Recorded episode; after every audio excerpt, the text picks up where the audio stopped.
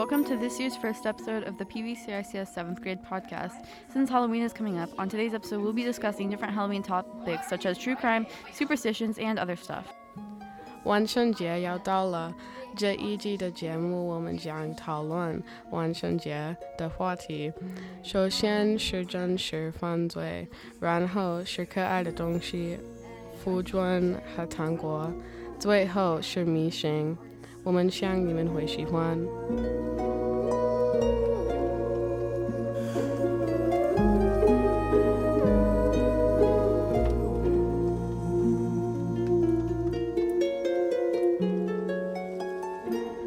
Hey, I'm Jupiter, and today me and Sara will be discussing the Gypsy Rose Blanchard case. Hi, I'm Sara, and as Jupiter said, we'll be discussing Gypsy's case.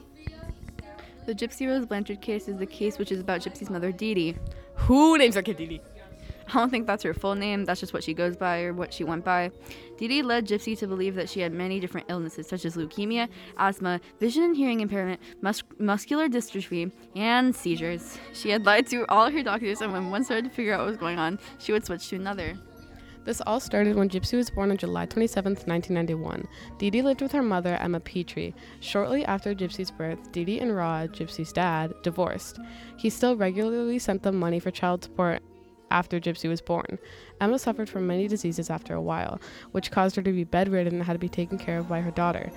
After a while of taking care with her mother with a baby, Dee Dee got tired of Emma's voice calling for her each and every day. So eventually, Dee Dee hired an at home nurse, but it didn't benefit her like she thought it would. After the nurse started staying with them in the day and leaving at night, Dee Dee still had to handle all her mother's sicknesses in the night. Therefore, after a while, she started starving her mother, so she lost her energy. When Emma passed, all the doctors just assumed it was uh, because of her illness, since they suspected death soon, anyways. Dee Dee suffered from Munchausen by proxy. This basically just means that she would manipulate her daughter into thinking she was sick even though she was very healthy. You can just assume this because she had such a rough childhood and did not receive much attention. This all, this all first started when Rod was still in Gypsy's life. Dee Dee had claimed that Gypsy had sleep apnea and brought her for, to hospitals for many overnight visits, just for them to tell her that nothing was wrong. She still later tried to convince everyone they were wrong, and she was right. When Gypsy was around eight years old, she fell off her grandmother's motorcycle. She was taken to the hospital where she was treated for a minor abrasion on her knee, but Dee Dee led her to believe that she needed several surgeries in order to be able to walk again. The doctors obviously didn't give her the surgeries, so she just put her in a wheelchair.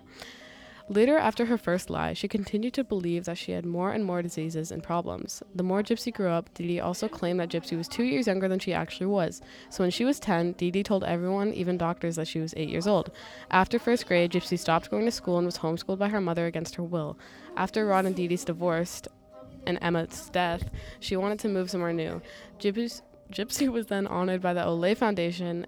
They then built her a house with a wheelchair ramp and a hot tub in Springfield, Missouri. Dee also stole that from stores and just from people in general. She would start GoFundMe's lying about her sick daughter and begging people to donate for more money to spend on unneeded medical devices.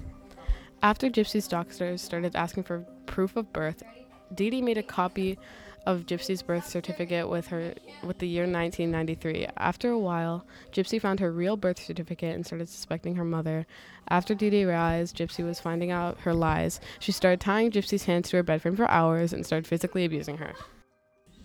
Gypsy had heard through her neighbor about Christian dating website. Gypsy stole money from her mom and bought a computer. She made an account and started talking to a guy she matched with. They tried to meet up once, but it didn't go as planned. This guy's name was Nicholas Godejohn. After talking to Gypsy, they made a plan in which Nick would kill Dee Dee, and they would both flee the scene to Wisconsin and buy the house. On June 14, 2015, they decided they killed Dee Dee while she was sleeping in her bed. She wasn't found until a couple of days later when neighbors called the police because they hadn't seen Dee Dee or Gypsy in a while. At first glance, they thought Gypsy might have been abducted, but after reading some Facebook posts from a few days prior from Gypsy's account, they figured out that it looked like Gypsy had murdered Dee Dee. The police later tracked down Gypsy and Nick, and Nick was charged with first degree murder and a life sentence, while Gypsy was charged with second degree murder and 10 years in prison. Gypsy gets out soon in what looks like December of 2023. So, what's your opinion on this? Do you think she should have gone to jail? I mean, like, personally, I think she didn't deserve as much time as she got, maybe just like a year or two, or three or four. I agree.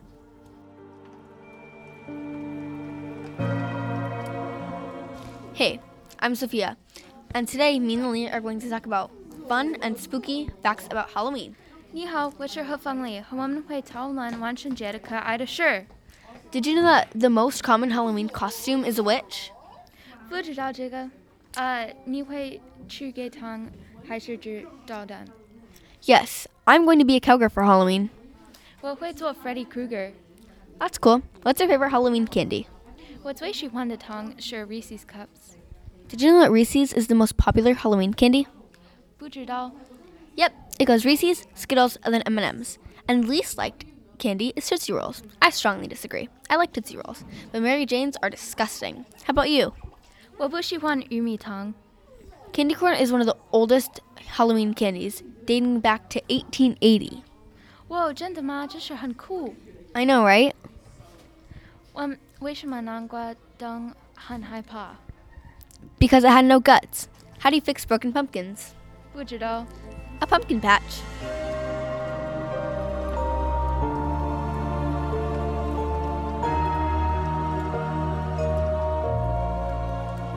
Welcome to the best segment. We save for the best for last, superstitions. We will be discussing superstitions from around the world.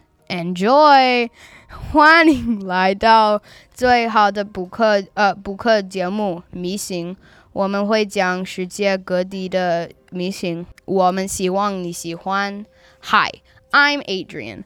你好，我是莫博言。Hi，I'm Sasha。你好，我叫邓雪妮。And I'm Quinn. 我叫 to start off, many people believe that if a black cat crosses your path, on Halloween, you will have bad luck. This superstition started in ancient Egypt, and they are also, for some reason, associated with the devil. Because of this, people will kill black cats to destroy this manifestation. You sound like a pick me. So, to start off, shut up. 首先，很多的人认为，如果一只黑猫在万圣节闯闯入你的道路，你就不 走人里。这种迷信起源于古埃及，他们也出于某种原因。母与母与魔鬼联系在一起，人们会杀死黑猫来摧毁这种 表现形式。 Okay, so next, if you light a candle on Halloween night and the flame turns blue, a ghost is near. So beware of a blue flame on Halloween. 如果你在万圣节，嗯，网上见了蜡烛或是颜色，那就是一个鬼在你附近。所以，如果你看到了 蓝色的火，你要注意一下。 gnarly. I'll never see a, f- a candle flame ex- the same again. Another Halloween superstition is that if you walk under a ladder, you would be destined for the gallows yourself. This basically means that if you walk under a ladder, you will die shortly after. That's weird. 呃，另一另一个完成节迷是呃迷信是，如果你呃走在梯子下，呃你自己就注定啊、呃要被绞死。这基本的呃，这基本上意味着，如果你在梯子下走走，嗯，你会很快死去死去。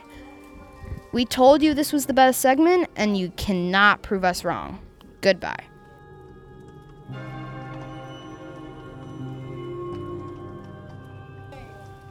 Thank you for listening to this year's first episode of the PVCICS Podcast Club. 谢谢你们听了我们这一年第的第一个节目，呃，再见，拜。 And don't forget to follow our Instagram at PVCICS Middle School Voice. MS voice. I'll forget. Same here. Be so for real. Bruh, I don't want to.